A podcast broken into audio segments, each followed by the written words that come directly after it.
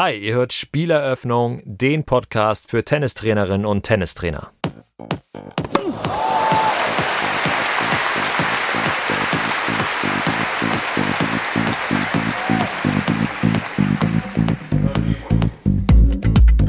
Und der Verein hat, glaube ich, in zwei Jahren hat die Mitgliederzahl verdoppelt. Also es war unfassbar, was da äh, passierte. Ne? Und das ist jetzt wirklich aber auch kein Einzelfall. Das ist eine ganz tolle Geschichte, aber es gibt auch viele Vereine, die ähnliche Stories haben.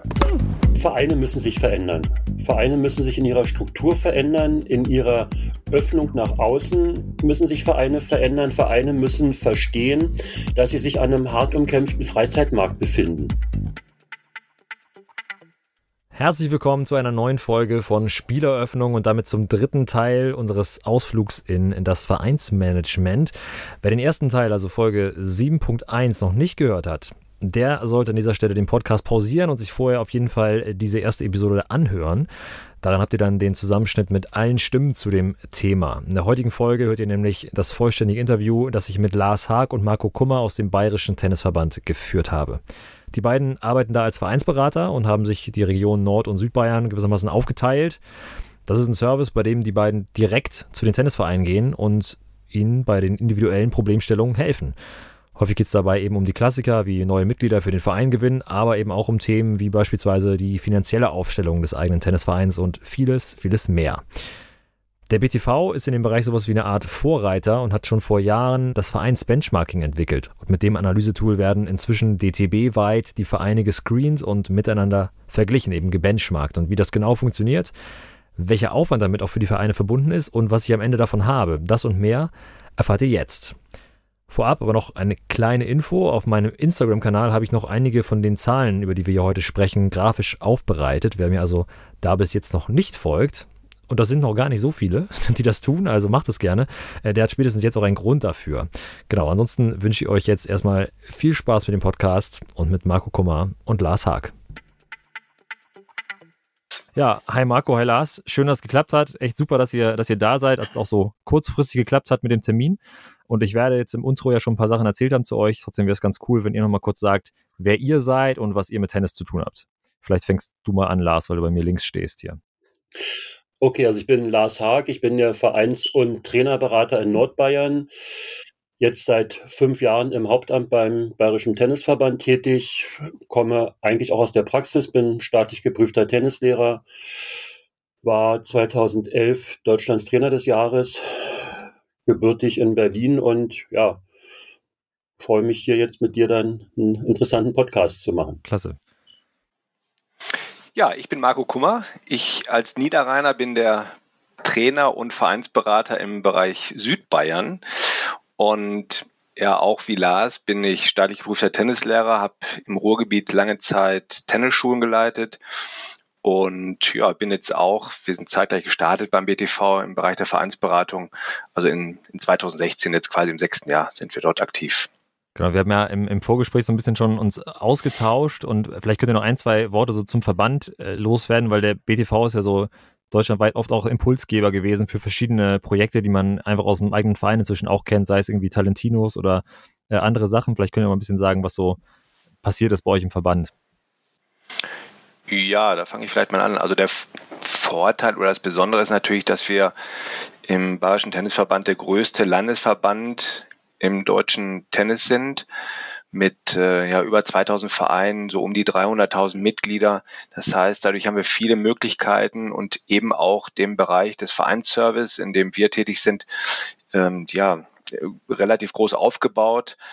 Und da sind wir schon auch dabei, immer wieder neue Dinge zu entwickeln. Da haben wir gleich sicherlich auch noch ein mhm. Thema im Bereich DTB Benchmark und aber da kommen wir ja später zu ein Verband, der, ja, ich denke, schon immer sehr innovativ war. Und wie du ja schon gesagt hast, es kommen viele Entwicklungen vom Bayerischen Tennisverband, sicherlich halt auch, weil auch die Personalbesetzung und die Personalstruktur einfach da ist und die finanziellen Möglichkeiten da sind, es entsprechend darzustellen. Und dann ist es fing halt sicherlich mal mit dem Nu-Liga-System an, dieser Vereinsverwaltungssoftware, die alle deutschen mhm. Tennisvereine und, und Verbände ja nutzen, über die alle Turniere und alle Mitgliederverwaltungen abgewickelt werden. bis hin zu Talentinus und Ballmagier, was ja auch eine Entwicklung des Bayerischen Tennisverbandes war und dann letztendlich dann über ganz Deutschland ausgerollt wurde und dem DTB zur Verfügung gestellt wurde. Und des Vereins Benchmark ist ja jetzt auch eine Entwicklung, die aus dem Bayerischen Tennisverband herauskam und dann ja auch im Grunde genommen dem DTB und seinen Landesverbänden zur Verfügung gestellt wurde. Genau, da gehen wir heute auf jeden Fall noch ein bisschen rein. Also Aufhänger äh, ist ja in erster Linie jetzt im ersten Teil des Gesprächs vor allen Dingen so diese ganze, äh, das ganze Thema Vereinsmanagement, Benchmarking spielt ja natürlich voll mit rein. Ich bin ziemlich gespannt, was ihr dazu sagt. Ich würde ganz gerne vorab einmal, ihr könntet das wahrscheinlich sehr differenziert beantworten. Die Frage, trotzdem müsst ihr jetzt einmal kurz versuchen, ganz stark zu verallgemeinern. Wenn ihr mal selbst so vielleicht zurückblickt, so aus eurer eigenen Erfahrung äh, und auch dem, was ihr im Verband jetzt macht, in den letzten, sagen wir mal, zehn Jahren, wie geht es dem deutschen Tennisverein heute so im Vergleich zu vor zehn Jahren? Was, wo seht ihr große Unterschiede? Ja, ich glaube, oder sagen wir so, ich weiß eigentlich, dass wir jetzt äh, gerade wahrscheinlich an so einem Wendepunkt sind. Äh, Wendepunkt in Form der Mitgliederzahlen. Das sehen wir jetzt äh, in den letzten beiden Jahren. Man kann sagen, trotz oder wegen Corona, wie auch immer. Es ist jetzt letztendlich so, also dass die Zahlen, die seit ja, mehr als über 20 Jahren stetig runtergingen, jetzt die Kurve bekommen haben und wir im Bereich der Mitgliederentwicklung ja uns positiv bewegen. Ähm, und dann ist natürlich ein anderes Thema, das der Digitalisierung, da tut sich gerade was und da ist natürlich nicht ich meine, wenn man in die Zukunft gucken könnte, wäre es immer einfacher. Man weiß nicht als Verein, was muss man haben, was braucht man, was ist sinnvoll, wie entwickelt sich das Ganze. Das ist auf jeden Fall jetzt aktuell aus meiner Sicht total spannend. Ich denke auch, der Verein von vor zehn Jahren hat sich im Verhältnis zu dem Verein von heute verändert. Nicht von vor zehn Jahren war vielleicht so eine Starre in vielen Vereinen mhm. da, die einfach sich wenig bewegt haben, müde waren zum Teil, die Vorstände amtsmüde waren und im Moment halt, wie es Marco auch gesagt hat, so eine Aufbruchstimmung herrscht, weil uns da dann Corona als Fluch für unsere Gesundheit, aber sicherlich dem Tennissport im Speziellen jetzt schon geholfen hat, weil wir da in der Lage sind, halt viele Angebote darzustellen, umzusetzen, die in anderen Sportarten mhm. schwierig waren. Nicht Tennis war der erste Sport vor zwei Jahren, der Trainingsbetrieb hatte, der Wettspielbetrieb hatte, der einen Turnierspielbetrieb hatte, wo alle anderen Sportarten noch gar nicht in der Lage waren, das darzustellen. Im Tennissport war das früh möglich und das hat dem Tennissport, glaube ich, mhm. sehr geholfen. Auf jeden Fall, ja, ist, glaube ich, ganz spannend. Ich meine, ihr seid ja sehr nah dran, auch an den Vereinen können ganz gut so bewerten, wie sich das vielleicht auch ausgewirkt hat. Kann man denn jetzt gerade bei Corona und dieser Entwicklung der letzten ein, zwei Jahre sagen, dass so die Flut alle Boote hebt oder hat es da starke Unterschiede gegeben? Also haben alle Vereine so gleichmäßig von dem äh, Trend, äh, dass mehr Leute in den Tennisverein gehen, profitieren können oder, oder nicht? Nee, das muss man schon differenzieren. Also da sehe ich, ich denke Lars, gegebenenfalls äh, schon deutliche Unterschiede. Also vielleicht kann man schon pauschal sagen, dass die Vereine, die, Lars hat es angesprochen, ein Angebot hatten und das auch bereitgestellt haben, dass diese Vereine profitiert haben. Und wir haben von Vereinen teilweise wahnsinnige äh, Entwicklungszahlen mhm äh, ja, mitgeteilt bekommen. Und andere Vereine haben diese eben nicht. Und ja, das ist ein Thema, das natürlich, ja, was wir gleich auch noch besprechen, Trainermangel. Das heißt, wenn ich keinen Trainer habe, kann ich auch kein Trainingsangebot mhm. schaffen. Und da unterscheiden sich sicherlich schon die Vereine.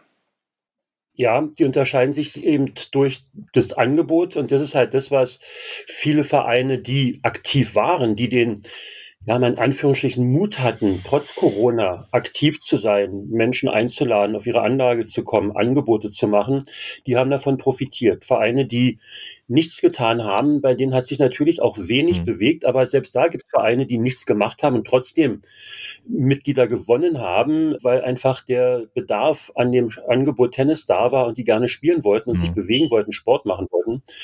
Aber Vereine, die aktiv waren, haben wirklich zum Teil tolle, tolle ja, Entwicklungen gehabt. Genau. Okay, das ist ganz spannend. Da können wir, gehen wir gleich auf jeden Fall nochmal rein. Auch so die Frage, wie kann man diese Welle, die man jetzt vielleicht, oder den Rückenwind, den man durch Corona bekommen hat, weiter surfen. Ne? Also äh, da ist ja gerade wahrscheinlich aktive Vereinsarbeit extrem wichtig, damit man die halt nicht gleich wieder verliert sozusagen und weiter halten kann. Wenn man jetzt sich die Zahlen so anguckt, deutschlandweit im DTB, äh, da habe ich sie zumindest her, hat man ja gesehen, es gibt diese Umkehr bei den Mitgliedern, das Vereinssterben in Anführungszeichen, da können wir nachher auch nochmal genau drüber sprechen, geht ja trotzdem irgendwie weiter abgebremst. Trotzdem sind es äh, weniger Vereine geworden. Und wenn man sich sozusagen jetzt so anguckt, womit haben eigentlich Vereine heute zu tun? Also es ist ja nicht nur die Konkurrenz unter den Sportarten, sondern auch mit, keine Ahnung, äh, gewissermaßen konkurriert man wahrscheinlich als Sportverein auch mit Netflix und anderen äh, Angeboten, die sozusagen die Freizeit irgendwie äh, tangieren. Wenn man mal so eine äh, provokante Aussage nimmt, irgendwie ist, ist überhaupt der, der Vereinssport oder der Verein als Vehikel noch so ein Zukunftsmodell oder müsste sich das nicht verändern? Vielleicht, ich weiß nicht, äh, willst du anfangen, Lars? Oder? Ja, also Vereine müssen sich verändern. Vereine müssen sich in ihrer Struktur verändern, in ihrer Öffnung nach außen müssen sich Vereine verändern. Vereine müssen verstehen, dass sie sich an einem hart umkämpften Freizeitmarkt befinden. Diese Struktur Verein, wie sie früher war, wir sind hier der Verein und jemand, der Sport treiben möchte, der kommt zu uns und dann haben wir äh, ein Angebot für ihn, ähm, das hat sich verändert. Nicht Vereine in der heutigen Zeit müssen sich nach außen viel mehr darstellen, viel mehr vermarkten, um an dem dann letztendlich hart umkämpften Freizeitmarkt auch gegenüber den kommerziellen Anbietern von einem Fitnessstudio angefangen, über alle möglichen anderen Angebote einfach auch bestehen mhm. zu können. Sehe ich natürlich genauso. Ich glaube, vielen Vereinen gehen auch Chancen verloren. Und zwar, wenn wir uns jetzt vorstellen, wir haben eine Gemeinde und da ist äh, die einzige Möglichkeit, Tennis zu spielen, der Tennisverein. Und dieser Verein sagt, wenn du lieber ja, Gemeinde, Gemeinde, liebes Gemeindemitglied hier bei uns Tennis spielen möchtest, musst du Mitglied mhm. werden. So, das heißt, derjenige hat nicht die Chance, vielleicht mal Tennis einfach auszuprobieren, mal mit seinem Partner, mit seinen Freunden einfach mal zu spielen und zu gucken, ist das denn überhaupt was? Und ich glaube, wie gesagt, das sind Chancen, die liegen bleiben bei den Vereinen, die ja sich eben nicht öffnen, mhm. beispielsweise. Okay. Das genau, das hätten, ja. Es gibt ja Angebote mittlerweile, die ja in diese Richtung gehen es gibt ja diesen Generali Tennis Starter in Kooperation mit dem Deutschen Tennisbund, der ja sehr flächendeckend in Deutschland ausgerollt wurde, wo ja genau diese Hürde gebrochen werden sollte. Und da müssen die Vereine einfach lernen, deutlich offener zu sein. Nicht, weil wir kommen immer noch in Vereine, da hängen Schilder, so Zutritt nur ja. für Mitglieder. Ähm, und das sind so Vehikel aus der Vergangenheit, die einfach abgeschafft werden müssen. Da muss eigentlich ein großes Schild hängen. Herzlich mhm. willkommen. Bitte betreten Sie unsere Anlage und seien Sie unser Gast. Wir freuen uns auf Ihren Besuch. Und da haben Vereine noch einen hohen Nachholbedarf. Und dann halt auch vielleicht für die Zukunft einfach auch angepasstere Beitragsmodelle. Wenn man dann schon in irgendeiner Form den Verein nutzen möchte gegen ein Entgelt, dass das halt dann in unterschiedlichen Modellen vielleicht auch dargestellt wird. Und nicht nur, nur dieser eine Beitrag für den Verein, sondern dass es da einfach unterschiedliche Angebote mhm. gibt. Ja. So, und genau bei dem Ansatz ist dann wieder die Schwierigkeit, was uns dann, wenn wir das mit den Vereinen besprechen, dass sie sagen, okay, aber wie sollen wir das jetzt managen? Wie sollen wir unterschiedliche Beiträge äh, oder Zutrittsregelungen zu den Anlagen gestalten? Und das ist eben diese Schwierigkeit, wenn Vereine ehrenamtlich oder ja, ist es ja nun mal größtenteils ehrenamtlich geführt werden, dass diese Personen dann sagen, ja, meine Zeit, es ist einfach begrenzt logischerweise und die Ansatzmöglichkeit. Und das ist das Thema, was Lars gerade auch meinte mit der Idee, dass man umdenkt nachdenken muss, dass es auch digitale Möglichkeiten gibt, was wir vorher schon angesprochen haben, um da einfach das mitzunehmen und äh, ja optimalerweise davon profitieren zu können. Ja, das ist ganz spannend. Das ist auch witzigerweise so ein Thema, oder was heißt witzigerweise, aber es, ich kann das total nachvollziehen, weil ich so in dem Umfeld mit Leuten, die jetzt selbst gar nicht Tennis spielen, aber es, ganz viele in meinem Bekanntenkreis sagen, ja, finde ich super spannend, würde ich eigentlich gerne mal wieder machen. Ich habe früher mal gespielt, aber jetzt eine Mitgliedschaft und so weiter. Die weichen dann meistens auf so Alternativangebote aus, sei es irgendwie an der Uni wo man dann für einen geringen Semesterbeitrag, da spielen super diverse Leute, die eigentlich äh, offensichtlich sonst nicht so viel Tennis spielen, aber die das halt einfach mal ausprobieren. Man sieht es ja auch im Winter in den Hallen sozusagen, dass da oft äh, dann zu den Randzeiten Leute dann buchen, die halt sonst im Sommer gar nicht spielen würden. Ja, ganz spannend. Vielleicht kann einer ja. von euch mal kurz, weil ihr es kurz angerissen habt, vielleicht kennen es nicht alle so, Generali Tennisstarter in ein, zwei Sätzen einmal skizzieren, was das ist. Der Generali Tennisstarter ist ein deutschlandweit ausgerolltes Projekt der Generali-Versicherung in Kooperation mit dem DTB, der nicht Vereinsmitglieder ansprechen soll, in die, auf die Vereinsanlage zu kommen. Also Vereine haben sich registriert ähm, über eine Online-Plattform, dass sie daran teilnehmen möchten. Es gab dann unterschiedliche Angebote, die die Vereine den interessierten Tennisspielern machen konnten. Das war, ihr dürft bei uns zweimal kostenfrei auf der Anlage Tennis spielen. Ihr dürft zweimal kostenfrei an einer Tennisstunde teilnehmen mhm. Trainerstunde ähm, und oder beide Angebote halt gemacht haben. Die Interessierten haben sich über eine Webseite halt entsprechend dig digital angemeldet und konnten dann zweimal in diesem Verein auf dieses Angebot zugreifen. Und der Verein hatte so die Chance, über die ja, Marketingmöglichkeiten der Generali, die das relativ breitflächig auch in sozialen Medien beworben hat, sich zu registrieren, anzumelden, regional den Verein zu suchen, der für sie gepasst hat und da dann entsprechend dieses Schnupperangebot in Anspruch zu nehmen, für den Verein die Chance halt, jemanden kennenzulernen und in den Verein zu bringen, den sie sonst vielleicht nicht erreicht hätten über ihre medialen Möglichkeiten, sich, sich da in der, äh, im Umfeld darzustellen. Gab ich glaube, über 30.000 Teilnehmer an der Aktion okay. deutschlandweit. Wow, ja, das wäre uns meine Frage gewesen. Das ist ja schon mal auf jeden Fall schon mal nicht schlecht. Spannend zu sehen, was dann sozusagen dabei am Ende irgendwie hängen bleibt, ob man das irgendwie monitoren kann. Okay, aber jetzt sind wir ja schon so ein bisschen tiefer ins Thema reingegangen und wir hatten es vorhin ja schon mal angedeutet, Vereinsbenchmarking ist so ein Schlagbegriff, äh, den man ja auch mit dem BTV durchaus verbinden darf, weil ihr das ganze Tool quasi mitentwickelt habt. Äh, ich habe mit der Fabienne Breetz schon so ein bisschen darüber gesprochen, quasi wie es grob funktioniert, aber ich würde es ganz gerne nochmal aus eurem äh, aus eurem Mund wissen, wenn ihr es auch grob umreißt, sozusagen, worum geht es bei der Sache und was, was genau benchmarkt ihr sozusagen? Ja, wir benchmarken die Tennisvereine miteinander. Und da ist eben die Frage am Anfang schon gewesen, ja, wo setzt man denn da an? Was wollen wir denn überhaupt vergleichen? Und wen wollen wir vergleichen?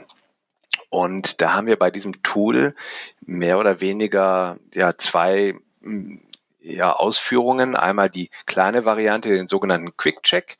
Das sind Daten ja aus gemeldeten Bestandszahlen und die uns vorliegen. Das heißt Mitgliederzahlen, natürlich Anzahl der Plätze. Ähm, und da vergleichen wir dann eben ja einmal im Bereich des Umkreises. Also da haben wir die Möglichkeit zu spielen, zu sagen, okay, wir nehmen jetzt mal alle Tennisvereine oder Tennisabteilungen, die im Umkreis von acht Kilometern von diesem äh, Verein liegen, den wir da vergleichen als äh, Maßstab. Und da sind dann natürlich völlig unterschiedliche Vereine dabei. Das kann die Zweiplatzanlage sein mit äh, 60 Mitgliedern und das kann der Verein mit über 1000 äh, Mitgliedern, mit 15 Plätzen, mit einer Vierfeldhalle und so weiter sein. So, und deswegen haben wir einen zweiten Vergleichsbereich aufgemacht, dass wir sagen, okay, wir clustern und sagen, wir vergleichen jetzt entweder bayernweit oder sogar deutschlandweit alle Vereine, die in dem gleichen Cluster sind. Das könnte zum Beispiel sein, der Verein hat äh, vier bis sechs Tennisplätze, also nicht mehr oder nicht weniger, hat ähm, seine Position äh, auf dem Land, also ist nicht in der Stadt, ist kein reiner Tennisverein, sondern eine Abteilung in einem großen Verein. So, und so vergleichen wir dann diesen Verein mit ähnlich strukturierten, also ähnlich aufgebauten Vereinen, sagen wir mal bayernweit. Ja, und dann sind das, äh, wie gesagt, im Quickcheck so die, die Einstiegsdaten. Ähm, das ist dann eine Auswertung mit rund 20 Seiten. Und der große Bereich des Benchmarks ist die sogenannte Detailanalyse. Da ist es so, dass der Verein, der Vorstand oder wer auch immer eben die Daten vorliegen hat, zu acht verschiedenen Handlungsfeldern im Verein das ist der Bereich Sportangebot, Mitgliederzahlen, äh, Marketing und so weiter. Also da einfach ja noch weitere Daten in dieses Online-Tool anonym quasi eingibt, also anonym für andere. Andere sehen nicht, was dieser Verein jetzt äh, eingegeben hat. Und das setzen wir, wie gesagt, immer im Verhältnis zu den anderen verglichenen Vereinen. Und diese Auswertung ist ja, ich sage immer, ist ein ganz schönes Brett. Also da kommen ja über 100 Seiten raus. Das ist mega umfangreich und ja, schon eine Wahnsinnsdatenmenge und auch super interessant für die Vereine, ganz klar. Das Ganze basiert im Grunde genommen auf so einer Excel-Datei, die wir dann damals mit, mit einer Agentur entwickelt haben ähm, und generiert dann aus diesen Daten einmal in dem Quickcheck, aus den hinterlegten Daten der Vereine in den letzten fünf Jahren bei Nuliga eine PowerPoint-Präsentation, nicht in der das Ganze dann ja nachher mhm. zu sehen ist. Ähm, oder halt in der Detailanalyse, da kommen dann sowohl diese Quickcheck-Daten wie die Daten, die der Verein in, einem, in diesem recht umfangreichen Fragebogen, den sie halt ausfüllen müssen, ähm, sich dann halt auch wieder über diese Excel-Datei das Ganze generiert und dann entsteht halt diese 120-seitige PowerPoint-Präsentation im DTB-Design jetzt. Und da sehen die dann halt eben geclustert, wie ihr Verein mit vergleichbaren Vereinen sich darstellt und wie ihr Verein dann halt eben im Umfeld dargestellt wird, nicht in der Entwicklung. Okay. Was kann ich mir denn als Vorstand so ein bisschen dann davon erhoffen? Habe ich dann, also ich habe natürlich eine Analyse und eine Auswertung. Kriege ich auch direkt irgendwelche Lösungsansätze mit an die Hand oder was erwarte ich auf den 100 Seiten? Genau, also Lösungsansätze sind da auch äh, definitiv gegeben, aber vielleicht mal äh, praktisch mhm. dargestellt. Also ganz häufig komme ich zu Vereinen, also zumindest war es früher so, und ähm, sagen die Vereinsvorstände, ja, ich kenne ganz genau unsere Daten mhm. und ich weiß auch hier, was im Umkreis läuft und wir sind auf diesem oder jenen Level. Und da sind dann häufig so Totschlagargumente, weil wenn ich nichts vorliegen habe, ähm, ich will ja nicht mit den Personen streiten, dann ist es aber immer irgendwie ein bisschen schwierig so.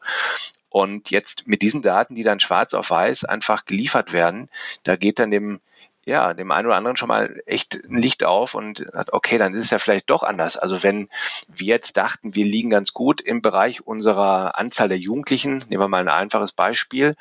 Äh, wir haben jetzt vielleicht einen Anteil von 20 Prozent Jugend in unserem Verein.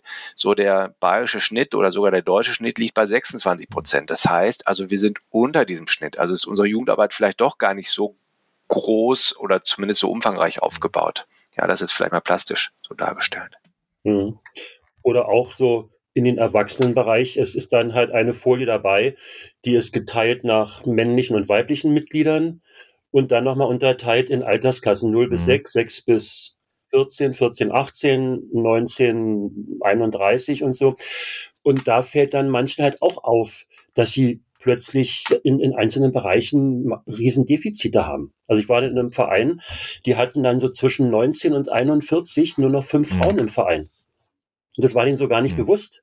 Nicht, weil da so der Herrenspielbetrieb lief immer, das war toll, die hatten Herrenmannschaften, die hatten auch ihre Veranstaltungen, wo die Frauen immer mitkamen und dann halt auch Frauen mhm. da waren. Aber dass die eigentlich nur noch fünf Frauen in dieser Altersbereich im Verein hatten, war denen so auf den ersten Blick gar nicht bewusst. Und dann haben sie da gesessen und gesagt, oh, nicht? Und dann leiten wir daraus halt ab und sagen so, okay, nicht, was machen wir jetzt dann an, einer möglichen Strategie und Maßnahmen, um das dann ja. zu ändern. Okay, ja, ist ganz spannend, da sozusagen datengetrieben halt ranzugehen.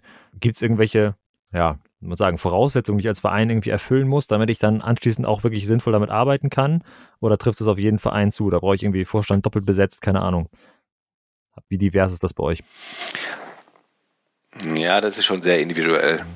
Also das ist, es mag sicherlich Vereine geben, die das äh, sich dann mal anschauen und sagen, okay, pff, ganz mhm. nett, packen wir halt weg.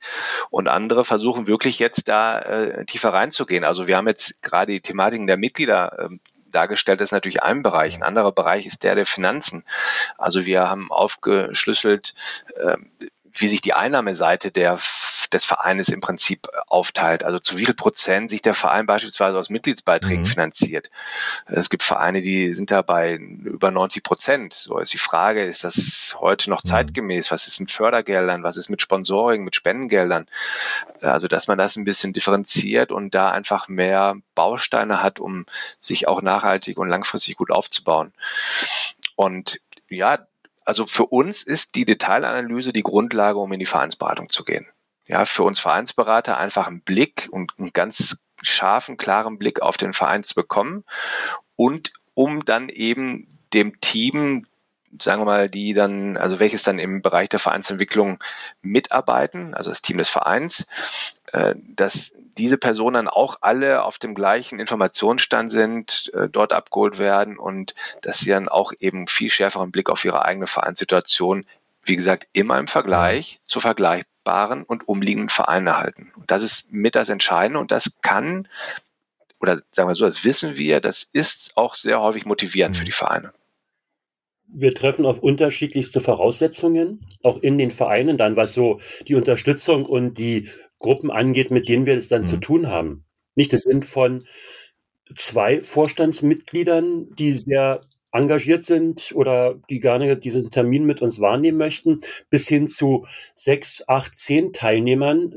wo dann halt ein Verein sich breiter aufgestellt hat und vielleicht schon Beisitzer hat oder Posten doppelt besetzt haben, wie mhm. du ja gefragt hast. Das ist also wirklich ganz, ganz unterschiedlich. Wir treffen also auf die unterschiedlichsten Voraussetzungen und Gruppen äh, in den Vereinen, mit denen wir dann probieren, das, das Thema dann entsprechend mhm. zu bearbeiten.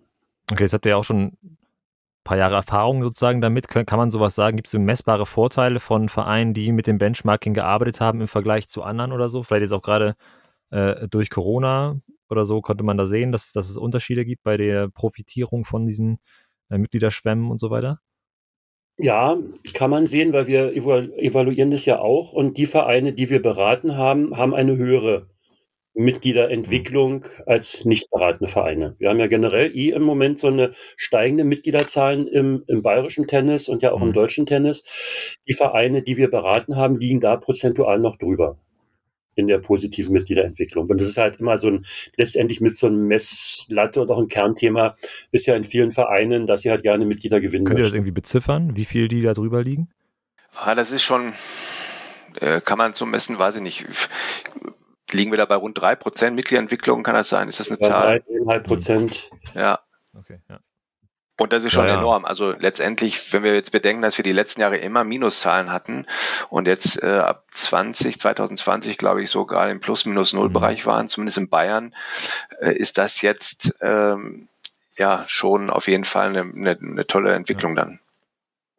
Wobei wir die unterschließen. Also das ist wirklich auch äh, sehr schwierig so zu mhm. verallgemeinern, äh, denn äh, wir haben Vereine, die sich dann enorm entwickelt haben.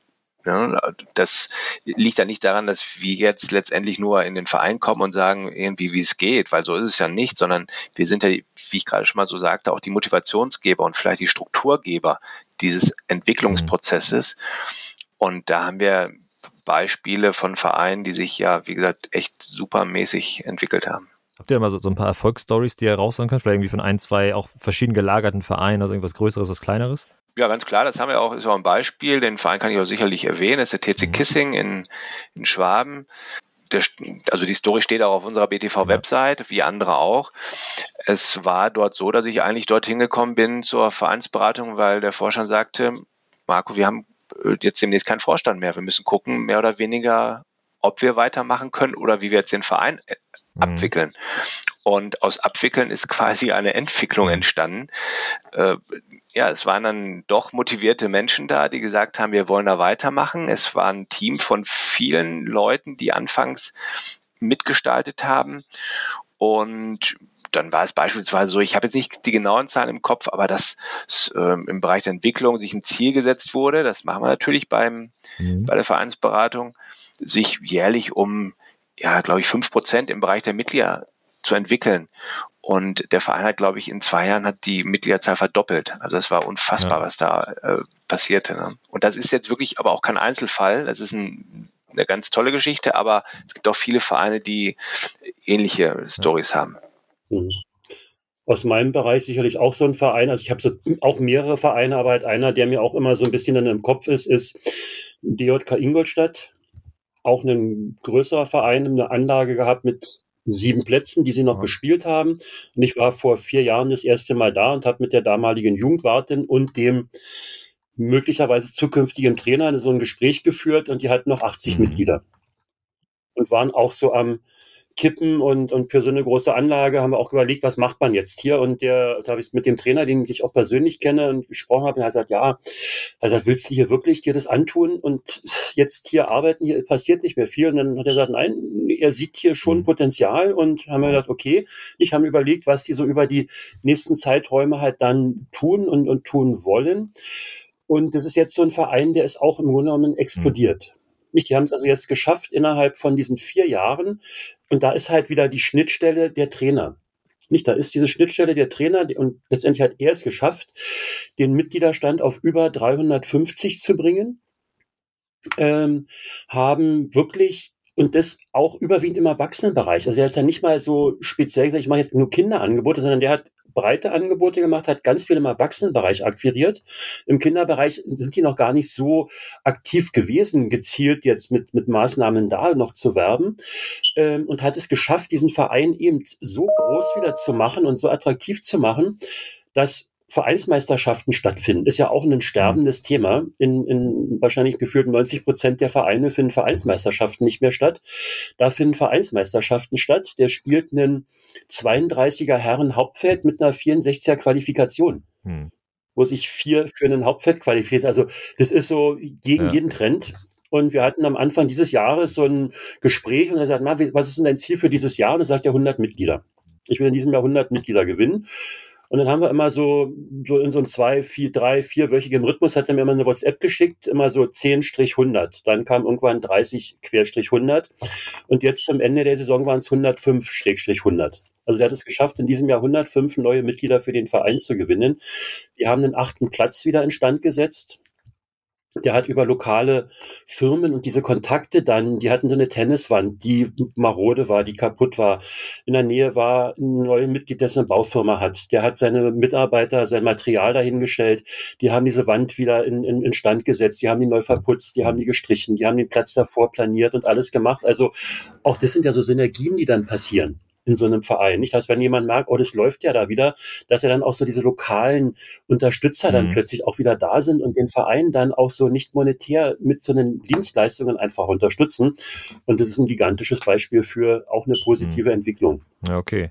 Ähm, ganz spannend, auch weil du gerade gesagt hast, der hat sich ein Ziel gesetzt, 100 Mitglieder ihr arbeitet ja auch so mit so Smart, äh, diesen Smart-Zielen, ne? Habe ich in der Präsentation gesehen, die ihr bei euch äh, auf dem Vimeo-Kanal habt. Vielleicht könnt ihr das gleich nochmal so ein bisschen äh, vorstellen, was das eigentlich heißt.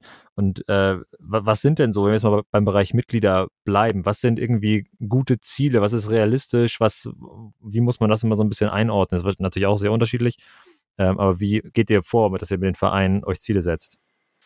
Also erstmal haben wir relativ schnell gelernt, dass wir sowieso nach einer Struktur arbeiten sollten. Das heißt, ähm, am Anfang war es häufiger mal so, dass die Vereine sagten, ja Mensch, Marco, komm mal vorbei, sag uns mal, was andere Vereine machen, dann machen wir es auch und dann wird es schon erfolgreich. So, und das ist ein Trugschluss weil eben, jetzt haben wir es mehrfach gesagt, die Vereine sind individuell, die Menschen dort sind äh, unterschiedlich zu anderen Vereinen und äh, das ist wirklich immer ein maßgeschneidertes Konzept für jeden einzelnen Verein. So, das heißt, eben äh, unser erster Workshop ist die Analyse, basierend auf diese Online-Befragung, aber auch mit Fremdanalyse, die wir dann noch starten, Rahmenbedingungen und so weiter. So, und im zweiten Step, im zweiten Workshop werden wir dann eben ja eine Konzeption erstellen und dazu gehören zukünftige Hauptzielgruppen und natürlich auch ganz klar wie du sagst, smarte Ziele, dass diese eben ja zum einen langfristig messbar sind, dann nehmen wir oft so diesen Fünfjahresbereich. Und äh, mit Meilenstein, also dass wir sagen, okay, wo willst du jetzt in einem Jahr bei diesem Ziel angekommen sein, dass man auch so eine Orientierung hat. Und klar, der Klassiker ist da immer oder fast immer die Mitgliederentwicklung. Ja, das ist aber auch da natürlich wieder individuell und basiert auf verschiedenen Bereichen, unter anderem auch äh, eine spannende Folie aus, aus unserer ja, Detailanalyse. Das heißt, wir schauen, wie viele Menschen spielen in der jeweiligen Gemeinde Tennis. Also als Beispiel, wir wissen, in Bayern insgesamt sind 2,3 Prozent aller Einwohner Mitglied in einem Tennisverein. So, und dann haben wir mal auch geclustert, ja, Gemeinden bis 2000 Einwohner, bis 5000, bis 10.000 und so weiter und sehen, wie viel, ja, Menschen, also wie hoch ist der Anteil der Menschen in diesen Gemeinden, die dort in Tennisverein mhm. Mitglied sind. So, und wenn jetzt beispielsweise, nehmen wir mal den, den Fall, wir sind in einer Gemeinde mit 5000 Einwohnern und im Schnitt spielen in diesen Gemeinden mit 5000 Einwohnern so zwischen äh, 5 und 8 Prozent Menschen Tennis und wir sehen, dass jetzt in dieser Gemeinde der äh, Anteil deutlich geringer ist, dann ist das zum Beispiel schon mal ein Punkt, dass man sich daran orientieren kann und sagt, okay, wenn jetzt in 30 anderen Gemeinden Bayerns eben dieser Anteil vorhanden ist, warum ist, es, ist der bei euch nicht dort? Also da haben wir sicherlich noch mhm. Potenzial. Also das mal als Beispiel. Okay, Lars, wolltest du noch ergänzen oder ich habe gerade den, äh, das Video zugehört, sonst würde ich. Mm, nee, okay. Ja, eigentlich nicht. Ja. Okay, also Mitglieder äh, sind ja, ist ja so eine Stellschraube. Ich glaube, Marco, du hast gerade eben schon gesagt, ne, dass, oder am Anfang auch, dass auch so ein Thema Finanzen natürlich auch wichtig sein kann. Was sind denn so relativ offen gefragt, so die typischen Problemstellungen, mit denen die Vereine irgendwie zu euch kommen? Ist es irgendwie, wir schrumpfen, wir haben keine Mitglieder mehr?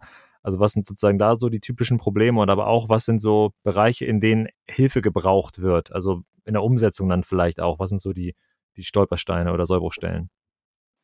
Ja, ich glaube, also fehlende Finanzen sind häufig nicht das Thema. Mhm. Also, ähm, sondern eher, eher dann, ja, sind sie fehlend, wenn ähm, die Infrastruktur beispielsweise erweitert werden soll oder wenn die Plätze 30, 40 Jahre alt sind, da ja. was gemacht wird oder gemacht werden soll. Und da kommen ja, die Finanzen natürlich schon dann ins Gespräch und da sind wir im Bereich der ja, Fördermaßnahmen gefragt, also dass wir ja die Vereine in der Form beraten, wie sie an, an Gelder kommen aus öffentlichen Mitteln, welche andere Finanzierungsvarianten noch vorhanden sind. Und das sind dann sicherlich auch mal Ziele in einem Entwicklungsprozess, ja, dass sie dann äh, als Ziel haben, wir wollen beispielsweise ganz klar äh, den, den Winterbereich ausbauen, ja. weil das ist ja nun mal auch wichtig, dass, dass wir im Gesamten uns immer mehr zur Ganzjahressportart entwickeln. Nicht zuletzt für Trainer ist es eben wichtig.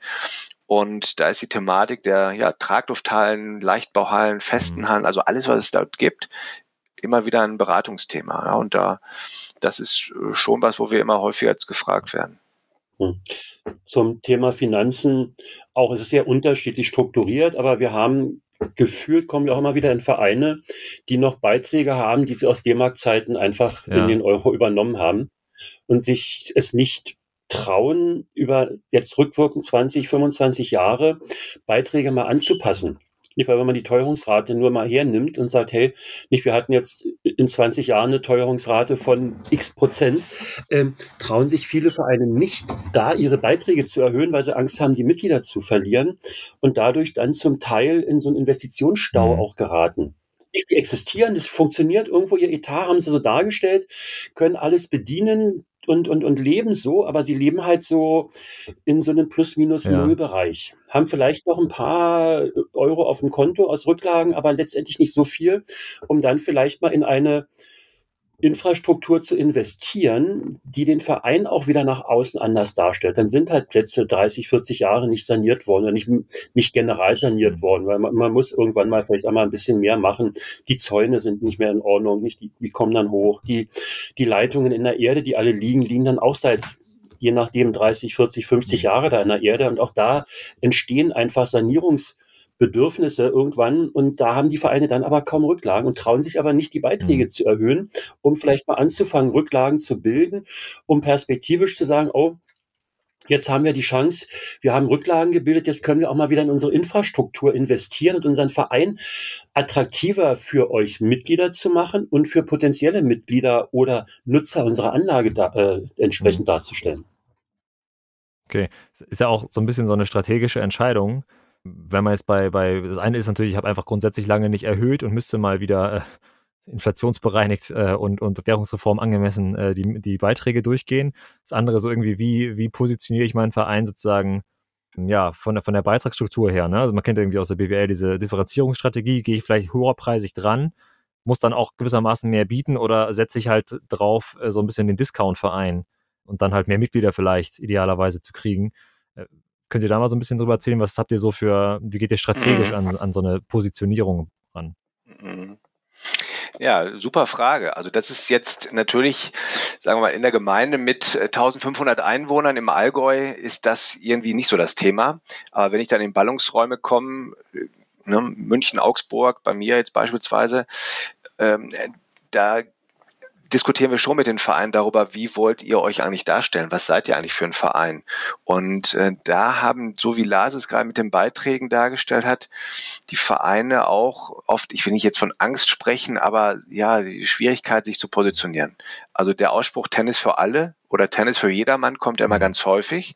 Und das ist eben genau das, wie du es gerade gesagt hast. Ich bringe dann das Beispiel der, ja, der Fitnessstudios. Ja, es gibt die Premium-Anbieter, mhm. es gibt äh, Discount-Ketten, es gibt Studios nur für Frauen, es gibt Reha-Studios. Also dieses Thema der Spezialisierung, das ist da aus meiner Sicht sehr spannend. Also wenn wir eine Tennisvereinslandschaft haben, äh, die alle gleich aufgestellt wären, wäre keine Differenzierung da, keine Diversität und das ist dann natürlich auch langweilig und ja, irgendwie spannend finde ich es einfach, wenn Vereine den Mut haben, und das sind auch jetzt mittlerweile einige, die sagen, okay, wir spezialisieren uns ganz klar auf den Bereich, ja, meinetwegen auch Senioren. Mhm. Andere sagen, nein, wir sind ganz klar der Jugendbereich.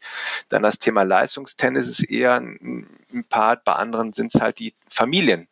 Und das ist aus meiner Sicht schon wichtig, zumindest in Ballungsgebieten. Genau, und wir haben ja auch in der bevor wir im Grunde in den Verein gehen, haben wir ja diese Detailanalyse und wir machen ja auch eine Umfeldanalyse. Wir gucken uns ja auch dann das an, regional, wie, die, wie ist der Verein da regional aufgestellt, wie geht es dem, der Gemeinde, dem Landkreis. Und da gibt es ja diese Statistik Bayern, wo man halt entsprechende Daten dann sich auch angucken kann zu der Gemeinde, wie ist die Altersstruktur in der mhm. Gemeinde aufgebaut. Nicht was gibt es, wie viele Schulen, wie viele Kindergärten sind in der Gemeinde Und dann auch immer ein ganz wichtiger Part ist da auch, wie ist das Durchschnittseinkommen in der Region? Ich weil das findet man bei Statistik Bayern halt auch. Und dann kann man uns halt auch angucken, wie ist das Durchschnittseinkommen in dieser Region, in dem Landkreis dann. Und dann können wir natürlich auch ableiten so ein bisschen. Nicht, wenn ich in eine Region komme, hier in Bayern im, im Norden, in der Region Selb oben, so an der tschechischen Grenze lang, da liegt so ein Durchschnittseinkommen bei 4.000, 25.000 Euro im Jahr. Pro Lohnkommen sind Einkommensteuerpflichtige. Nicht, da kann man natürlich keine hochpreisigen Beitragsmodelle, Trainingsangebote platzieren. Nicht, da muss man überlegen, wie können wir da im Grunde in dieser Region Angebote schaffen, die an das Einkommen angepasst sind. Aber ich habe jetzt hier im Süden genauso Regionen im Ingolstädter Raum, da ist so Geimersheim, Bettstetten, da ist ein Durchschnittseinkommen von 54, 55.000 Euro. Ähm, da kann man ganz anders dann auch mit den Vereinen überlegen, was, was macht man jetzt hier und, und, und was kann ich hier für Angebote platzieren. Also das muss man halt auch wirklich absolut differenzieren, weil da ist es sonst passt es ja in dem Angeboten halt nicht. Ja, also Mitgliedsbeiträge sind ja auch nicht alles. Ne? Ich glaube, einer von euch hat das vorhin auch schon kurz angedeutet. Sozusagen sind jetzt 90 Prozent des Budgets äh, äh, generieren die sich aus, aus Beiträgen oder haben wir noch andere Standbeine? Was würdet ihr denn so sagen? Wie ist denn eine gesunde Finanzstruktur von einem Verein heute? Was gibt es da noch für Posten außer Mitgliedsbeiträge? Also man kann schon sagen, typischerweise ein deutscher Sportverein finanziert sich zu 60 Prozent aus mhm. Mitgliedsbeiträgen.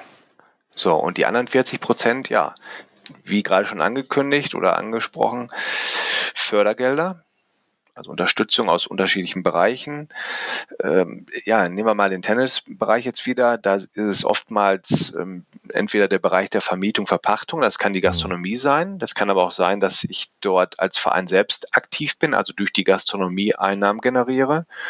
Ja, und Vereine, die dann eben eine Tennishalle selber betreiben, da sieht die äh, ja, der Etat dann natürlich schon wieder ganz anders aus. Also ja, ein Verein mit einer Dreifeldhalle hat dann natürlich schon ganz andere Umsätze, also ganz andere Einnahmen als äh, ja der klassische Drei- oder Vierplatzverein ja. mit kleinem Clubhaus. Ne? Ne, der Mix ist es dann halt. Nicht und dann ist sicherlich auch Sponsor Sponsoring ein Thema, auch in immer schwereren Zeiten Sponsoring zu akquirieren. Das ist ja dann auch immer eher persönlich regional abhängig bei den Vereinen, von denen wir sprechen, diesem klassischen drei bis fünf Plätzverein, der hat ja keine sportliche Außenwirkung für den hm. Sponsor. Nicht, da ist es ja häufig über persönliche Kontakte innerhalb des Umfeldes, dass da dann halt die ansässigen Unternehmen oder Gewerbetreibenden halt die Blende am Tennisplatz halt finanzieren und dafür vielleicht auch nochmal einen Obolus von 100 bis 500 Euro im Jahr dem Verein vielleicht zur mhm. Verfügung stellen. Ähm, Spenden ist auch, bleibt ein Thema. Nicht da ist sicherlich auch eine Bereitschaft heutzutage noch da und auch dem das Durchführen von mhm. Veranstaltungen. Also wir haben halt auch Vereine, die über den Besuch von Veranstaltungen und da entsprechend Verkauf von allem, ja. was so möglich ist, halt ihre Vereinsetats auch nochmal ganz, ganz stark unterstützen. Wir haben so im unterfränkischen Bereich gibt's halt viel Weinfeste und, und, und, und so, so Veranstaltungen. Und da haben wir halt Vereine, die dann auf diesen Weinfesten mit einem Stand aktiv sind und darüber äh, Einnahmen generieren, die im Grunde genommen die Beitragseinnahmen fast übersteigen. Nicht, weil die einfach so erfolgreich bei diesen Weinfesten sind. Da ist so ein Verein, die nehmen, ich glaube, im Jahr fast 7.000 oder 8.000 Euro bei diesem Weinfest mhm. Überschuss ein. Ähm, und das ist natürlich dann in ihrem Etat ein ganz, ganz wichtiger Posten, der jetzt im Moment Corona-bedingt natürlich so ein bisschen dann ins, ins, ins Wanken gerät, was den Verein dann auch wiederum in diese Not bringt, es ausgleichen zu müssen, weil sie ja schon damit rechnen, mit diesen Einnahmen über 10, 15 Jahre jetzt rückwirkend, die ja. sie da immer hatten. Aber da bleibt dann letztendlich die Kreativität der Vereine gefragt, sich da zu überlegen, wo können wir Zusatzeinnahmen generieren. Ja, ich überlege gerade hier, was hier, hier im Norden in Kiel als Pendant zum Weinfest äh, für, für Sachen gibt, die wir hier anstechen könnten. Wird also natürlich ein bisschen. bisschen ja, genau. Fisch, Fisch, äh, Fischveranstaltungen. Fischmarkt, genau. Wobei genau. Die, die Fangbestände gerade stark zurückgegangen sind. Man darf nicht mehr so viel machen. Das ist äh, ein Trend, der dem nicht entgegenkommt. Ähm, aber lass uns noch ja. so ein bisschen äh, einmal in das Thema Mitglieder trotzdem reingehen, weil was man oder was ich ganz subjektiv oft höre, auch aus der eigenen Vereinsarbeit und Stimmen, die immer sagen, ja, wir müssen die Jugend aufbauen, wir müssen, müssen Jugendliche ranholen und das Ganze quasi so die Idee, den Verein von unten hochzuziehen. Das hast du, Lars, vorhin ja auch erzählt von dem einen Verein, der sich das Ziel mit 100 Mitgliedern gesetzt hat und gar nicht so sehr jetzt unbedingt auf die junge Zielgruppe geschielt hat. Und ich kenne auch gute Stories von, äh, von, von, Trainern, die irgendwie sehr stark darin waren, beispielsweise die Senioren einzubinden, dann irgendwie vormittags Turniere organisiert haben und so weiter und da dann extrem gewachsen sind.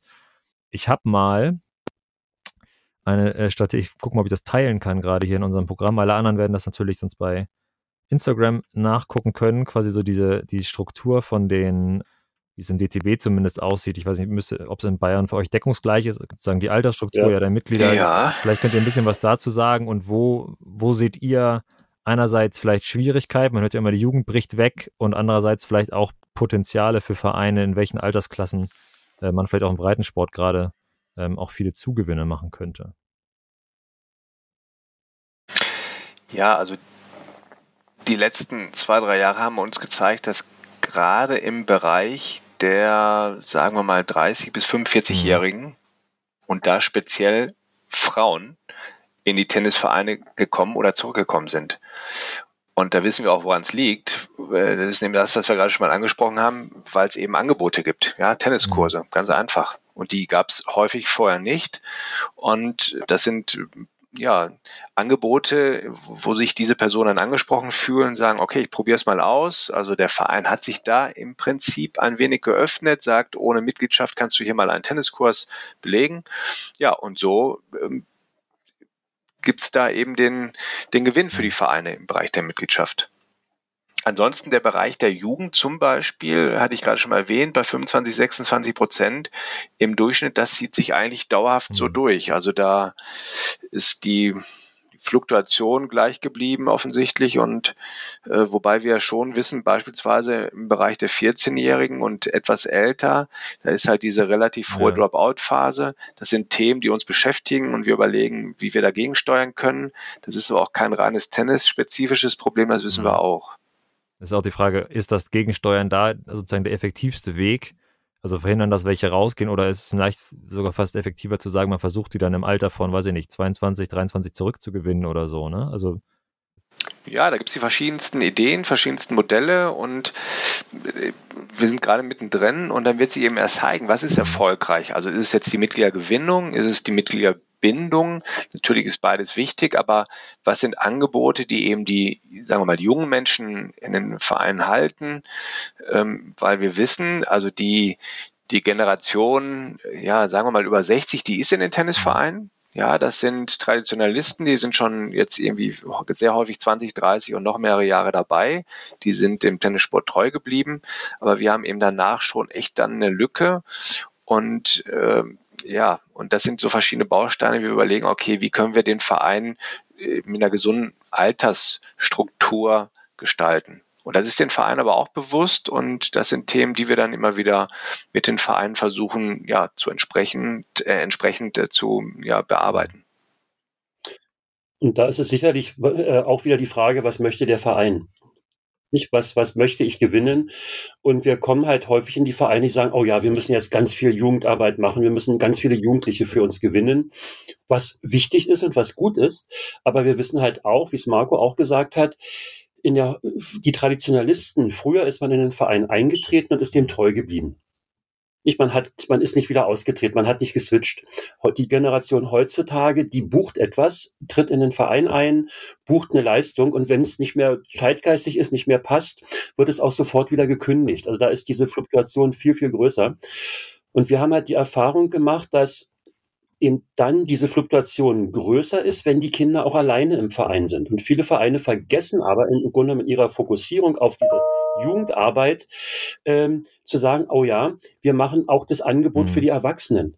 Ich, wir holen die Eltern mit in den Verein und binden die mit in den Verein, weil da sicherlich erfahrungsgemäß die Familie länger im Verein bleibt, als es der einzelne, einzelne Jugendliche tut. Ähm, und da kann man, daran muss man halt dann auch ansetzen, dem Verein halt auch zu erklären, hey, fokussiert euch bitte nicht nur jetzt auf die Gewinnung der Kinder im Kindergarten, in der Schule, sondern wenn ihr da seid, habt bitte auch das Folgeangebot für die Eltern mit in der Tasche und bringt die mit zu dem Sport, damit es für euch der Familiensport wird und ihr dann dadurch einfach auch länger die im Verein halten könnt. Und dann sicherlich Lebenswelten von Kindern heutzutage sind völlig anders als Lebenswelten von Kindern vor 30, 40 Jahren. Und darauf muss man halt auch reagieren und muss halt auch Vereinen darauf reagieren, können wir die Kinder in ihren Lebenswelten abholen. können wir die in ihren Lebenswelten abholen und den Verein als Bereich für sie attraktiv gestalten, dass es auch zu einer zu einem Bereich wird, in dem sie sich gerne aufhalten und bewegen. Mhm. Äh, du hast jetzt gerade schon den, die Schul-AG sozusagen angesprochen, äh, einmal kurz. Gibt es denn so Best Practices, Sachen, die man, äh, die man machen kann, gerade im Bereich Mitgliedergewinnung jetzt, die sich so bewährt haben? Und gibt es auch auf der anderen Seite Sachen, die sich nicht bewährt haben? Also, wo man so Kosten-Nutzen sagen muss, vielleicht sehr aufwendig, aber bringt gar nicht so viel oder so. Kann man da was, könnt ihr da was festmachen? Ja, im Bereich der Schule, Schulkooperation, da hören wir auch die unterschiedlichsten Erfolgsgeschichten. Also mal sind das wirklich ganz tolle ja, Berichte und manchmal sagen die Trainer oder auch die Vereine, ja, der ganze Aufwand lohnt sich einfach nicht. Wobei man da natürlich immer berücksichtigen muss, das hat Lars gerade angesprochen, was ist mit sogenannten Nachfolgeangeboten? Also gehe ich jetzt nur in die Schule und stelle Tennis mal vor. Ich meine, äh, wenn ich dann einem Vormittag bin und habe irgendwie alle Grundschulklassen einmal durch, dann habe ich ein paar hundert Kinder erreicht. Im Tennis ist natürlich echt Wahnsinn. Die würde ich natürlich natürlich nie irgendwie in dieser Masse auf meiner Tennisanlage haben. Aber ähm, wenn es dann bei dieser einen Schnupperstunde bleibt, ist die Frage, was kommt dabei rum? So, wenn ich jetzt eben klare Angebote habe, die die, die Kinder dann zur Anlage ähm, ja, bringe, und da vielleicht einen Kurs anbieten kann und Schnupperkurs nochmal, dann vielleicht tatsächlich für die Eltern auch was habe, äh, dass sie sich dann auch auf der Anlage aufhalten und den Verein oder anders gesagt, sich der Verein dann als Familienstandort präsentieren kann. Das kann ein Erfolgsmodell sein, aber das muss eben nicht, wie gesagt, bei allen so der, der Punkt sein. Es gibt ja in Bayern dieses Modell dieser Sportarbeitsgemeinschaften, das heißt Sport mhm. nach eins. Und da sind, wie gesagt, wirklich die, die Berichte und die der Vereine so unterschiedlich. Von es mhm. lohnt sich nicht, weil da kommen keine Kinder, die, die wollen gar nicht Tennis spielen, bis hin zu Modellen, wo Vereine sagen, toll, durch diese Sportarbeitsgemeinschaft gewinnen wir jedes Jahr 10, 15, 20 neue Kinder für unseren Verein, weil wir das halt schaffen, diesen Switch dann aus dieser Sportarbeitsgemeinschaft, die dann regelmäßig wöchentlich das Schuljahr durch im Anschluss an die Schule, das deshalb heißt es Sport nach eins, in der Regel auch noch vor Ort in der Schulsporthalle stattfindet, ähm, äh, die Kinder da schon erreichen. Und wenn ich das so in so einer Grundschule jetzt immer so vielleicht erste, zweite Klasse anbiete, über viele Jahre schon nachhaltig, dann gibt es dafür Vereine schon diese Erfolgsmodelle. Es ist aber und steht und fällt mit den Trainern und mit den Beteiligten in den Vereinen. Nicht dieses ganze leben müssen und mhm. umsetzen müssen. So, aber jetzt zu deiner Frage, was denn erfolgreich ist. Äh, also ganz klar würde ich jetzt mal pauschal sagen, attraktive Angebote. So, also der Begriff Attraktivität, was immer das dann im Detail bedeutet, ist aber entscheidend. Es muss irgendwie ja die Leute anmachen, das, was wir bieten es muss interessant sein oder eben, wie gesagt, attraktiv erscheinen und es muss überhaupt Angebote geben. Weil das ist tatsächlich so, dass es in vielen Vereinen ähm, ja der, der Veranstaltungskalender so aussieht. Es gibt äh, das Eröffnungsschleiferturnier im Mai, dann gibt's die Punktspiele und dann gibt's am Ende nochmal das Abschlussturnier. So, also am Ende heißt im Oktober oder so. Und das war dann der ja. Eventkalender des Vereins. So, es gibt natürlich ganz viele Vereine, die anders aufgebaut sind. Ich habe jetzt den Worst Case dargestellt, aber dass dieser Verein, den ich jetzt gerade so kurz äh, umrissen habe, dass der nicht attraktiv erscheint, ist ja vollkommen klar. So, und das ist der Punkt, wenn es Angebote gibt, die die Leute ansprechen, die unterschiedlichen Zielgruppen ansprechen, die ich als Verein eben erreichen möchte, dann ist das, und so wird uns von den Vereinen gespiegelt, definitiv auch erfolgreich. Wenn die entsprechenden Personen auch dahinter stehen. Das heißt, Lars hat es angesprochen, der Trainer, ja, das ist natürlich auch eine Dienstleistungsgeschichte. Bei der Dienstleistung zählen verschiedene Faktoren mit rein. Also wenn ich da die richtige Person an der Stelle habe, habe ich da echt schon viel gewonnen als Verein. Vielleicht so ein auch erfolgreiches Modell ist hier im Verein in Greding, den vielen aus dem Norden bekannt, weil wenn man in den Süden fährt, ist immer so Greding, das wo man so tankt zu McDonalds geht und ja. seine Pause macht, äh, egal ob es zum Skifahren ist oder zum, zum, zum Sommerurlaub an Gardasee. Ähm, der Verein hat so ein Projekt gemacht mit der Schultasche auf den Tennisplatz. Die haben also der örtlichen Grundschule das Angebot gemacht und den Kindern dass sie im Anschluss an den Schulunterricht mit ihrer Schultasche runter in den Verein kommen können. Es ist so fußläufig so acht Minuten entfernt, die, die Schule. Und dann gibt es ein Mittagessen für die Kinder, die Möglichkeit der betreuten Schulaufgaben, äh, die mhm. da zu machen und ein Sportangebot. Das Sportangebot ist dann so ein bisschen so allgemeinsportmotorisch. Die haben so einen Hartplatz in der Mitte auf ihrer Anlage, wo so ein paar allgemeinsportmotorische mhm. Sachen stattfinden und ein Tennistraining. Und damit sind die super erfolgreich. Also die haben im Grunde genommen immer, bieten diese 20 Plätze an für Kinder, die da kommen können, die nicht Mitglied im Verein sind. Also es ist speziell für eben nicht Kinder aus dem Verein. Ähm, in den ersten Jahren war das kostenfrei. Das war eine tolle Aktion, lief super und es wurde immer weniger über die Jahre. Und es wurden immer weniger Kinder, die mhm. teilgenommen haben. Und dann haben die sich überlegt, vor drei, vor vier Jahren zu sagen, hm, was können wir da ändern, was können wir machen? Und dann hatte ich mit denen gesprochen, gesagt, nehmt doch mal. Geld dafür. Weil ihr habt es immer kostenfrei angeboten und nehmt doch mal Geld dafür. Habt doch mal Mut, nehmt Geld dafür. Jetzt nehmen die Geld dafür. Jetzt haben sie eine Warteliste von 15 mhm. Kindern gehabt in den Jahren ja. danach weil irgendwo sitzt was, was nichts kostet, taugt dann nichts und da ist dann auch vielleicht diese Verbindlichkeit nicht da, dass die Eltern auch nachhaltig von den Kindern sagen, jetzt geht da mal hin, wir haben mhm. dafür bezahlt und ähm, das dann wieder zu einem riesen Erfolgsmodell wurde und die das dann auch ausgeweitet haben, weil die haben dann auch keine Kinder auf der Warteliste gelassen, dann haben dann halt das für 30 Kinder konzipiert, aber das steht und fällt dann im Verein natürlich mit entsprechenden Helfern. Das ist ja nicht nur der mhm. Trainer, weil da brauchst du ja dann noch die dazu, die diese Schularbeitenbetreuung machen. Du brauchst jemanden, der dann Mittagessen mhm. kocht für die Kinder. Nicht auch wenn es dann sicherlich einfache, kindergerechte Sachen sind, aber auch die müssen ja irgendwo vorbereitet werden für 25, 30 mhm. Kinder dann immer. Aber der Verein hat es gemacht und ist damit seit Jahren sehr, ja. sehr erfolgreich. Ja, das ist extrem, extrem spannend. Also einerseits, weil, weil das einmal zeigt Differenzierungsstrategie, ne? dass du, wie du gesagt hast, was nichts kostet, ist auch nichts wert. Irgendwie, es hält die Leute dann, committet sie für wahrscheinlich stärker, wenn sie was dafür bezahlen. Und auf der anderen Seite, dass Tennis hier gar nicht was man ja intuitiv immer denken würde, man muss irgendwie Tennisangebote schaffen. Hier ist der Tennis sozusagen das Beiwerk. Ne? Ich hole die Leute mit einem Bedarf, den sie sowieso haben, oder die Kinder, irgendwie Schularbeit ein bisschen gemacht werden, eine Betreuungssituation muss gegeben sein und so weiter dahin. Und äh, das Tennis passiert sozusagen on top und äh, ja, super spannend. Also irgendwie sehr zielgruppenorientiert. Genau. Mhm. Dem ist nichts hinzuzufügen. Sehr gut. Dann äh, nochmal dickes Dankeschön äh, an euch beide bis hierhin. Ja, sehr gerne. Hat Spaß gerne. gemacht. Genau, wir werden auf jeden Fall, ich werde in den Shownotes auch nochmal alles verlinken, was sozusagen zu euch führt, zur Vereinsberatung. Schaut da gerne rein. Aber dann sage ich für euch beide erstmal vielen Dank. Sehr gerne. Vielen Dank. Ja. So, ich hoffe, es hat euch gefallen und ihr konntet auch ein paar wertvolle Infos für eure eigenen Vereine mitnehmen. Auf jeden Fall ist euch empfohlen, euch bei dem Landesverband eures Vertrauens einmal zu melden, nachzufragen, ob die so eine Vereinsberatung anbieten. Das ist nämlich noch nicht überall der Fall. Ansonsten verabschiede ich mich hier erstmal aus meinem Aufnahmestudio. Wir hören uns in den nächsten Folgen wieder. Bis dahin viel Spaß auf dem Tennisplatz und ciao.